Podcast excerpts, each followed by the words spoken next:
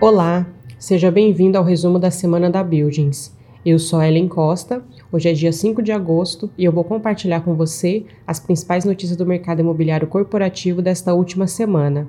Lembrando que essas notícias estão disponíveis no portal da revista Buildings e também nas principais plataformas de streaming.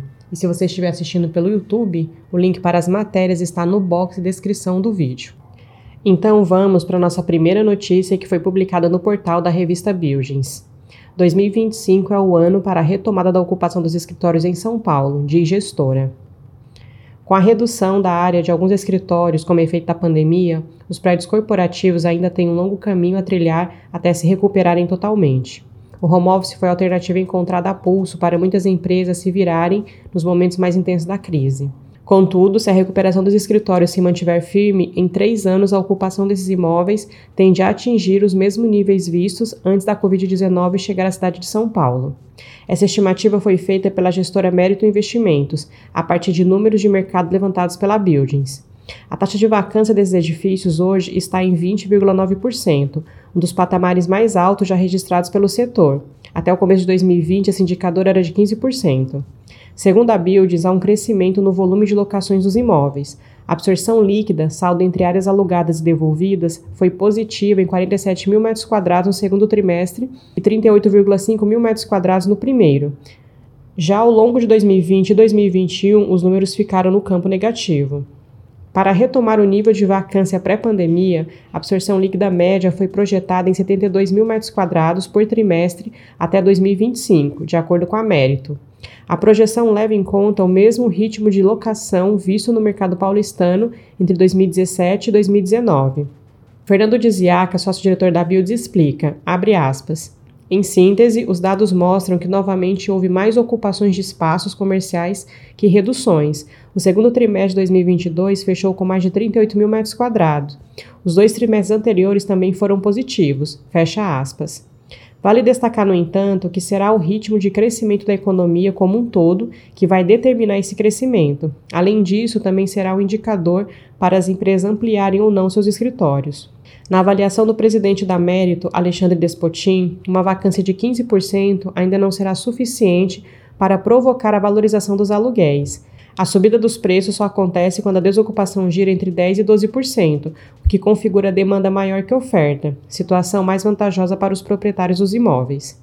A exceção está nas regiões mais ocupadas por empresas, como eixos da Faria Lima, Vila Olímpia e Avenida Paulista, nos quais a vacância tem caído consideravelmente. A valorização da região da Faria Lima está diretamente ligada à diminuição da disponibilidade de lajes de alto padrão. Na região, a taxa de vacância era 5,10% no primeiro trimestre de 2022 e agora é de 4,34%. Trata-se da menor taxa de vacância das regiões de São Paulo para o universo de edifícios classe A. Com a taxa de vacância caindo, naturalmente os preços de aluguel são pressionados para cima, e isso oferece maior poder de negociação para os proprietários, ressalta Diziacas. Para ler a matéria completa, acesse o portal da revista Buildings.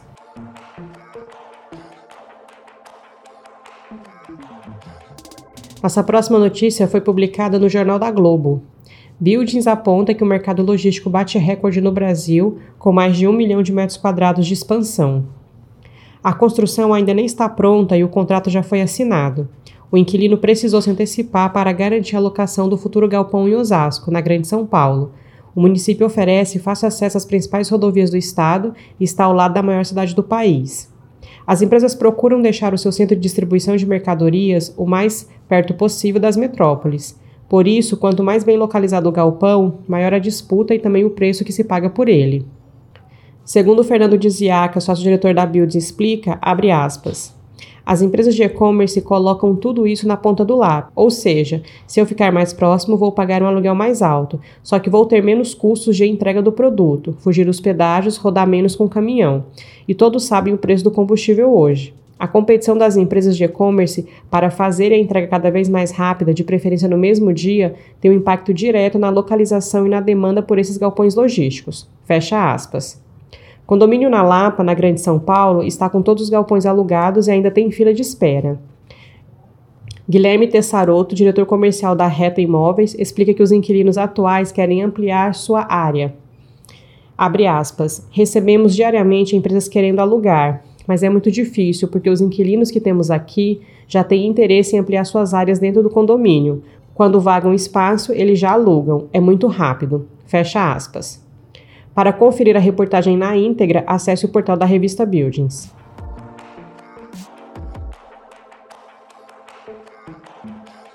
Nossa próxima notícia foi publicada no portal Money Times. BTG aposta em fundos imobiliários de tijolo com desconto. O BTG Pactual elevou sua exposição ao segmento de lajes corporativas. Além disso, removeu o único fundo imobiliário de shopping center de sua carteira, recomendado para agosto. A alteração faz parte da mudança de estratégia da carteira de FIIs do BTG. Em outro momento, o banco optou por diminuir a exposição em fundos de tijolo, isto é, ativos que investem diretamente em imóveis. Agora, entretanto, o banco acredita ser o momento de aumentar a posição no segmento. Em relatório publicado na última segunda-feira, dia 1, os analistas Daniel Marinelli e Matheus Oliveira explicam que a mudança ocorrerá por meio de duas estratégias. A primeira, com foco em ativos de tijolo descontados no relativo. A segunda, migração da alocação em papel, ou seja, FIIs que investem em ativos financeiros imobiliários para tijolo. O primeiro ponto da estratégia já foi posto em prática com a remoção do FII Vinci Shopping Center, VISC11. Este representava 5% da carteira do BTG. Além disso, houve a elevação do peso de BTG Pactual Corporate Office, BRCR11, e CHG, CSHG Real Estate, HGRE11 em 2% e 3%, respectivamente.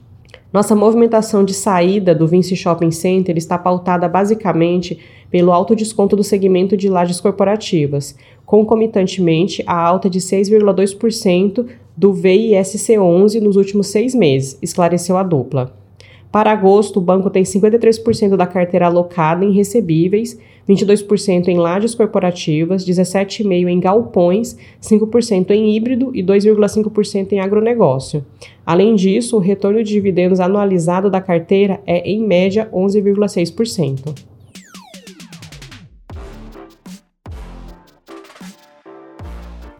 Nossa próxima notícia foi publicada no Valor Econômico.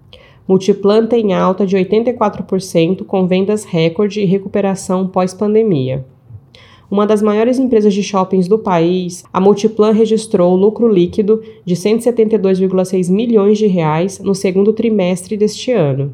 Isso representa alta de 84% em relação ao mesmo período de 2021 e de 49,7% ante o segundo trimestre de 2019, no período pré-pandemia. A receita líquida cresceu 58,7% no comparativo trimestral para 430 bilhões de reais. Já a receita bruta cresceu o mesmo percentual e totalizou 473 milhões de reais. Do faturamento total no último trimestre, 374 milhões de reais são referentes à receita de locação, montante 45,1% acima do registrado entre abril e junho de 2021. As vendas totais da companhia alcançaram recorde de 4,9 bilhões de reais, como apresentados nas prévias operacionais divulgadas no início de julho. As vendas das as vendas nas mesmas lojas avançaram 58,5%, enquanto o índice de aluguel nas mesmas lojas foi de 46,6%. A Multiplan afirma que houve crescimento real de 19,9% em razão do reajuste de 22,3% do índice IGPDI.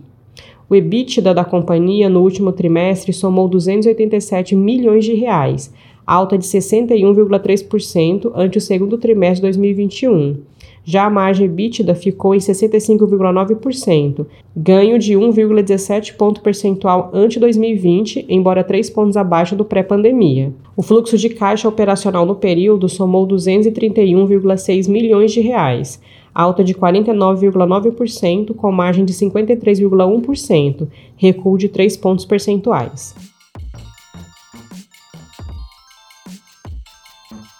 Nossa próxima notícia foi publicada na CNN Brasil.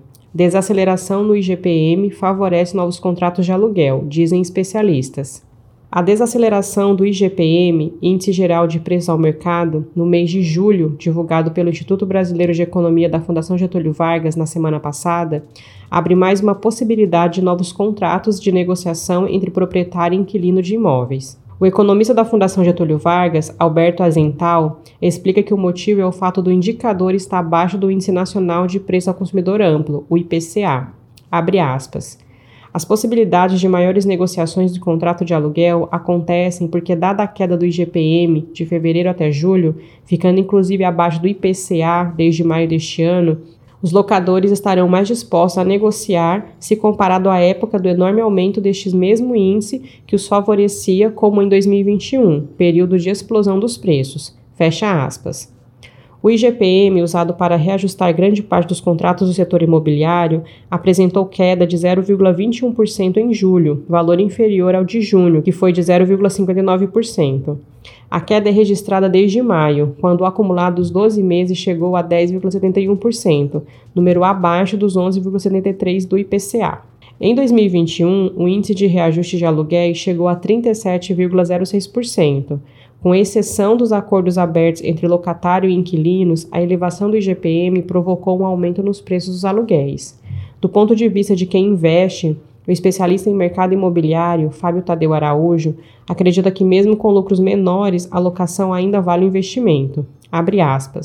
Os últimos reajustes foram completamente fora do normal, com base nas commodities que dispararam. Agora, o investidor pode observar uma queda na rentabilidade, mas não acredito que ela seja suficiente para afetar a decisão de compra em imóveis para locação. Fecha aspas. Para Leonardo de Mauro, sócio-diretor do GRI Real Estate Brasil, que reúne investidores do setor imobiliário em 98 países, a queda do IGPM é positiva para o setor, mas ainda é cedo para saber se este cenário vai se manter. Abre aspas mas estamos percebendo uma variação do IGPM na casa de um terço do que foi em 2021. Precisamos sentir se essas reduções em termos de ICMS vão se perdurar. Temos que esperar as medições das próximas variações para desenhar um cenário mais estável, mas até o momento o cenário é positivo. Fecha aspas. E antes de finalizar, te convido para conferir os artigos e outros conteúdos e notícias disponíveis no portal da revista Buildings e também no nosso canal no YouTube.